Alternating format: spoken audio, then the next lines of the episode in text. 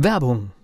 Was passiert, wenn der Chef oder die Chefin eine Auszeit nimmt und die Angestellten auf sich allein gestellt sind? Christian Pukelsheim und Michael Habekorst beschreiben in ihrem Buch Radikal weg die Herausforderungen für Unternehmer und Mitarbeiter, welche Vorbereitung notwendig ist und worauf unbedingt zu achten ist bei einer Auszeit. Radikal weg, wenn der Chef ein Jahr Auszeit nimmt und das Unternehmen dennoch funktioniert. Erschienen im Mentoren Media Verlag www.mentoren-verlag.de der Unternehmer Academy Podcast. Wir machen aus Menschen mit Know-how Unternehmer mit Erfolg. Letzte Woche haben wir unsere Podcast-Folge ganz spontan auf der Frankfurter Buchmesse gemacht und das Thema würde ich heute gern auch nochmal aufgreifen. Wir werden beschallt von Mach Online-Werbung. In der Online-Werbung ist die große Zukunft. Online-Marketing ist das Ding. Jetzt ist ja so eine Buchmesse, wie wir sie erlebt haben und wir haben eine erfolgreiche Buchmesse erlebt. Alles andere als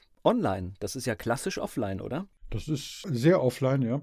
Wobei man natürlich auch darüber reden kann, dass es solche Messen auch virtuell gibt. Und jetzt könnte man wirklich ein Fass aufmachen, was wir nicht tun an der Stelle und fragen, wie erfolgreich sind virtuelle Messen, wie erfolgreich sind hybride Messen und bei hybriden Messen, wie erfolgreich ist dann der Offline-Teil, den wir erlebt haben. Also physikalisch auf der Messe zu sein, einen echten Stand zu haben, mit echten Menschen zu sprechen also es gibt für mich tatsächlich, wenn es nicht anders gehen würde, ist online besser wie offline. Aber wenn ich die Wahl habe, so wie dieses Jahr, ist offline, also live und in Farbe und vor Ort, einfach die optimale, nicht nur die bessere Wahl, sondern die beste Wahl, muss man wirklich sagen. Und das Spannende ist, wir haben ja auch so ein bisschen gehört bei den Nachbarständen, was sagt der Veranstalter, der, der sich sehr viel Mühe gegeben hat und zu uns an den Stand kam, gefragt, wie läuft's, äh, braucht er was, seid ihr zufrieden? Die Stimmung war extrem gut. Also das bringt uns auf ein Thema, ich will es jetzt nur mal anfüttern, ich hoffe, dass du nicht so drauf anspringst, was die Medien mit uns machen. Ja, eine schlechte Nachricht ist eine Nachricht, eine gute Nachricht ist irgendwie für Medien langweilig, aber auf der Messe habe ich diese Panikmache nicht gespürt. Die waren alle in der Aufbruchstimmung, die waren alle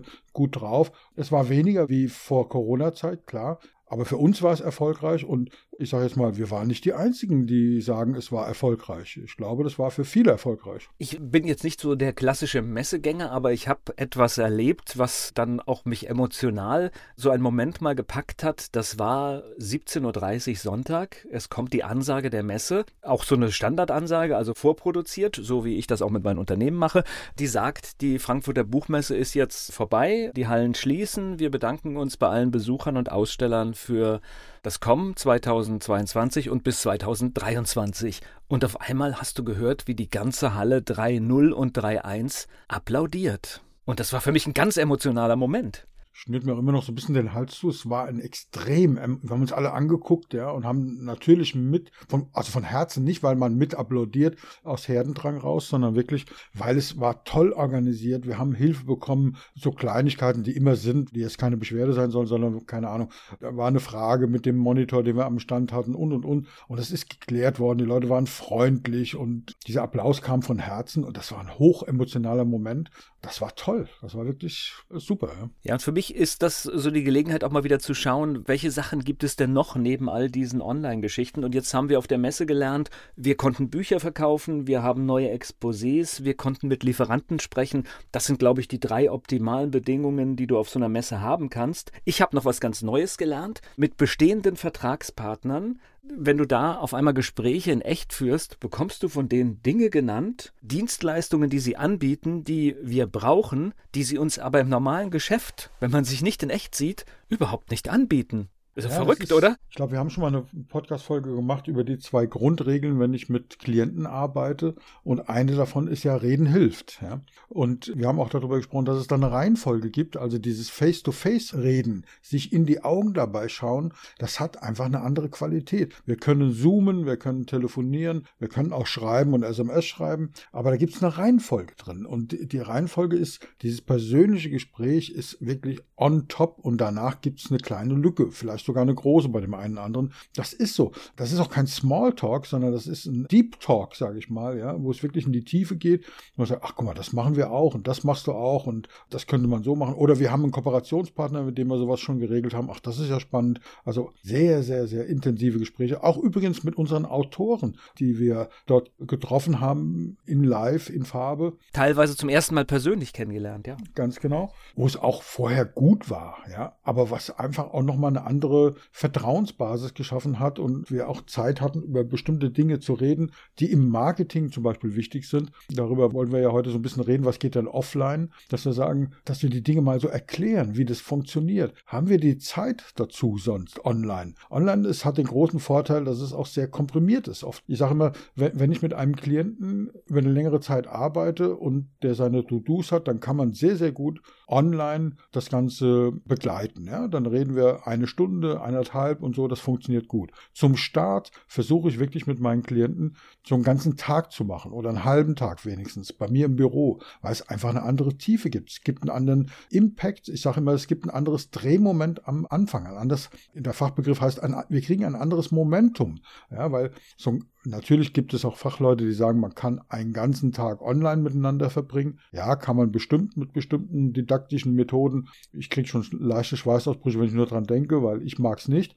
Aber einen ganzen Tag live mit einem Klienten eins zu eins zusammenzusitzen, das ist easy. Das geht. Und da kommen wir in, in Themen rein, auch mal so, so ein paar Sidekicks zu machen. Das ist toll. Und diese Offline-Welt, das ist einfach eine, eine, eine Geschichte. Ja? Ich stelle dir vor, wir sind beim Buch. Das Buch ist offline, das Buch gibt es auch online als Hörbuch zum Beispiel oder als E-Reader. Was schickst du denn einem potenziellen Kunden mit? Was kann ich ihm mitschicken? Ne?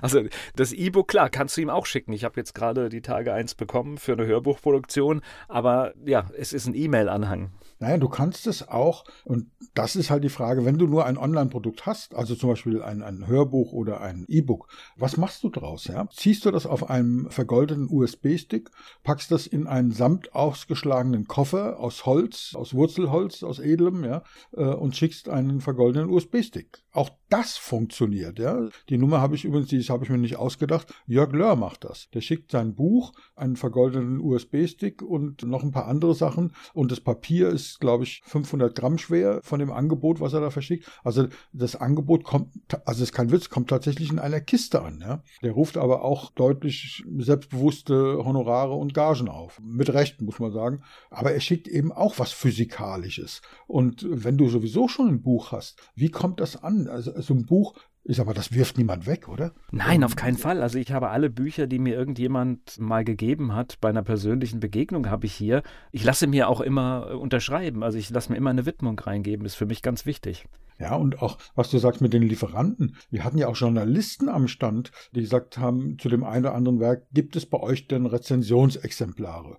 Und ich habe dann mit denen gesprochen, was macht ihr dann und so weiter und habe dem direkt eins mitgegeben. Und ein Journalist sagt zu mir, ja, das ist ja einfach bei Ihnen. Und so, naja, mir war gar nicht bewusst, was jetzt an dem Prozess einfach ist. Er hat hinterlassen, wer er ist, hat seinen Presseausweis gezeigt, würde gern über das Buch schreiben. Wir hatten Bücher da, also wo ist das Problem? Und er sagte, er war bei anderen Verlagen, da ist das ein Riesenaufwand, da muss ein Prozess angestoßen werden und dann nehmen die das auf und melden sich dann nach der Messe wieder bei ihm. Und das passiert eben auch, wenn man live mit Menschen spricht. Ja, wir uns in die Augen geguckt und haben darüber gesprochen, was braucht er denn, was wünscht er sich, was haben wir denn noch passend im Programm? Haben wir das, wenn online eine Mail hin und her geht, kann ich ein Rezensionsexemplar zu dem und dem Buch haben? Ja, bitte, hier hast du es. Dann ist die E-Mail vorbei. Schreibe ich in einer E-Mail rein, schau mal, lieber Journalist, das und das haben wir auch noch zum Thema. Ja, liest er das, nimmt er das wahr, nimmt er das als Werbung wahr? Am Stand hat er das nicht als Werbung wahrgenommen, sondern er hat wirklich ehrliches Interesse gezeigt. Ja, das ist ja spannend äh, und so weiter. Also diese Offline-Welt, die hat schon was. Ja.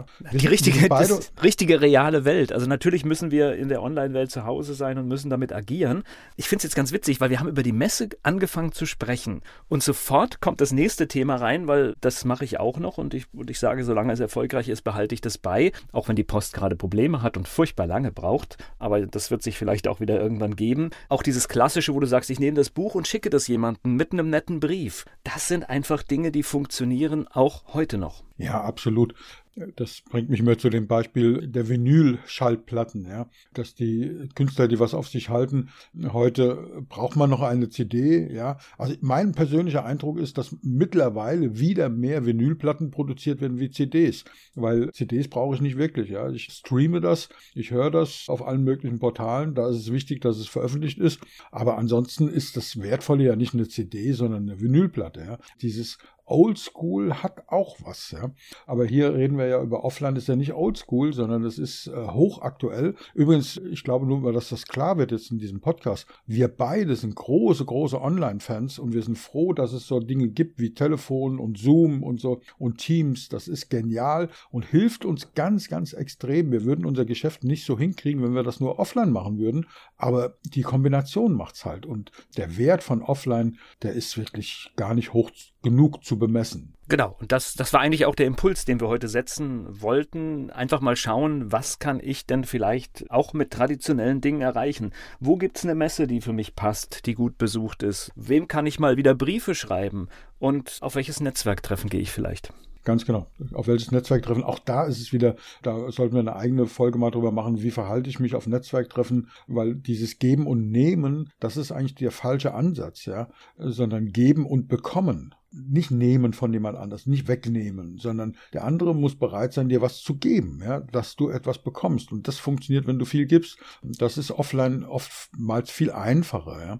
Und wie gesagt, wir reden ja nicht gegen online. Es gibt auch tolle hybride Dinge, ja. Also, wenn du jemand eine E-Mail schreibst und hast da einen persönlichen Link drin, der vielleicht sogar mit deinem Namen versehen ist, ja, dann macht der sicherlich was und die Öffnungsquote steigert sich, weil es ein persönlicher Link ist, ja. Aber was passiert, wenn du dem eine Postkarte oder sogar einen Brief schreibst und dann auf diese Webseite verweist, die auch einen persönlichen Link hat? Wir haben bei diesen Briefaussendungen Klickquoten von 30, 35 Prozent. Das musste man mit einer E-Mail hinkriegen. Das ist, das sind Welten, die da dazwischen sind. Das ist eine Zehnerpotenz, ja. Wenn wir bei einer E-Mail drei dreieinhalb Prozent äh, haben, da sind wir schon froh, ja. Ja, wenn dann einer sagt zehn Prozent, dann war das eine richtig gute Nummer. Bei einem Brief haben wir 30, 35, teilweise noch mehr Prozente. Also lässt sich, da sind wir bei einem Brief, das ist noch nicht face to face. Das heißt, deine Ansage mit einem Netzwerktreffen, mit Messen, mit Menschen sprechen ist so, so wertvoll. Also ist einfach ein Plädoyer für Live-Auftritte, für Messen, für Veranstaltungen, für Conventions, für Tagungen. Selbst wenn einem das Thema nicht so hundertprozentig überzeugt, äh, die Chance, andere Menschen zu treffen, ist extrem wertvoll. Wir haben vor Jahren mal im Coaching-Bereich habe ich ein Eventformat kennengelernt, das heißt Open Space. Und das kennt vielleicht der eine oder andere Zuhörer oder Zuhörerin. Da geht es darum, dass es eigentlich kein vorgegebenes Curriculum gibt. Also heute machen wir das und dann um 18.20 Uhr kommt der Vortrag und um 14.33 Uhr das Ding, sondern es ist ziemlich offen. Aber der Punkt ist, wie ist das System entstanden? Und zwar, weil man Teilnehmer von Kongressen gefragt hat, was war denn das Beste am Kongress? Und man hat mit Erschrecken festgestellt, dass das Beste an diesen Kongressen war, das haben fast alle Menschen geantwortet, das waren die Pausen. Und zwar deswegen, nicht weil der, Vortrag so langweilig war oder sowas, sondern weil man in den Pausen mit Menschen in Kontakt gekommen ist, weil man da mit Menschen gesprochen hat, weil es da Kooperationen sich entwickelt haben. Weil, ach, du machst das auch, du machst das in der Stadt und äh, wir machen nicht ganz genau das Gleiche. Und diese Gespräche, das ist das, wo man merkt es vielleicht so ein bisschen, wo wir so euphorisiert sind, dass diese Messe so gut funktioniert hat. Und deswegen einfach als Impuls und als Aufforderung und als Mutmachimpuls gehen Sie auf Veranstaltungen, egal in welcher Form und schauen Sie der Zukunft ins Auge und bleiben Sie mutig. Der Unternehmer Academy Podcast. Wir machen aus Menschen mit Know-how Unternehmer mit Erfolg.